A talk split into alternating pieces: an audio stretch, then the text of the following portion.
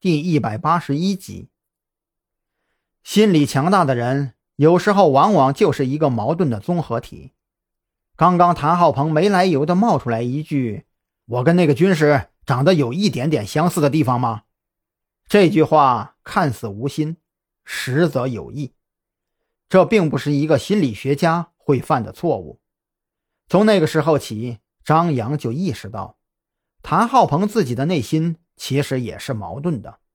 他想要说出来。让自己解脱，那一瞬间，这种思想占了上风，所以才会故意说出那种话来刺激张扬，继而让张扬继续刺激自己。可是作为一个矛盾综合体，或许接下来的一瞬间，他又不想说了。这种摇摆天平的掌控者，现在并非是谭浩鹏，而是张扬。能否打开谭浩鹏的嘴？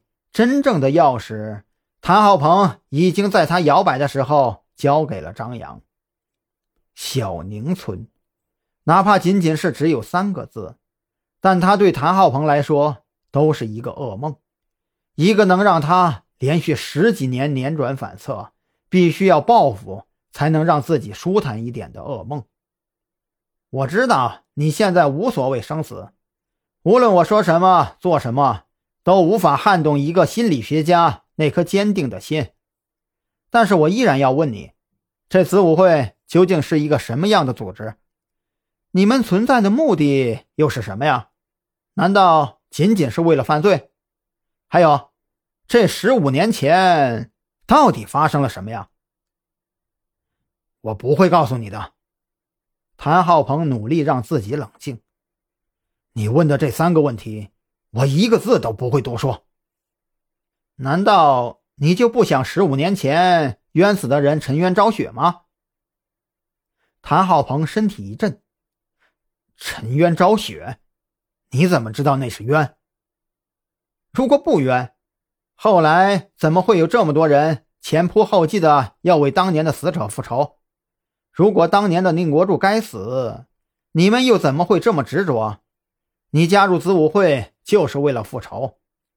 而子午会是你能找到的唯一一个可以对你提供详细情报的组织。你这么执着，我倒是更在意你的身份了。我们拿到的那张照片上面，有没有跟你当年年龄相仿的人呢？不用查了，我姓宁。谭浩鹏冷冷地看着张扬，他的脸色越发的白了，牙关紧咬，豆大的汗珠。在额头上悄悄浮现。张扬见势不妙，连忙叫来了严小雨。严小雨只是稍微看了一看，就马上义正言辞地对张扬说道：“他现在必须要送医院，非常危险。”说着，严小雨就掀开了谭浩鹏的被子。张扬这才发现，那被子上竟然已经被鲜血所染满，他的胸口也在上下剧烈的起伏。鲜血不断的冒出来。张扬，你以为你们控制得了我吗？别做梦了！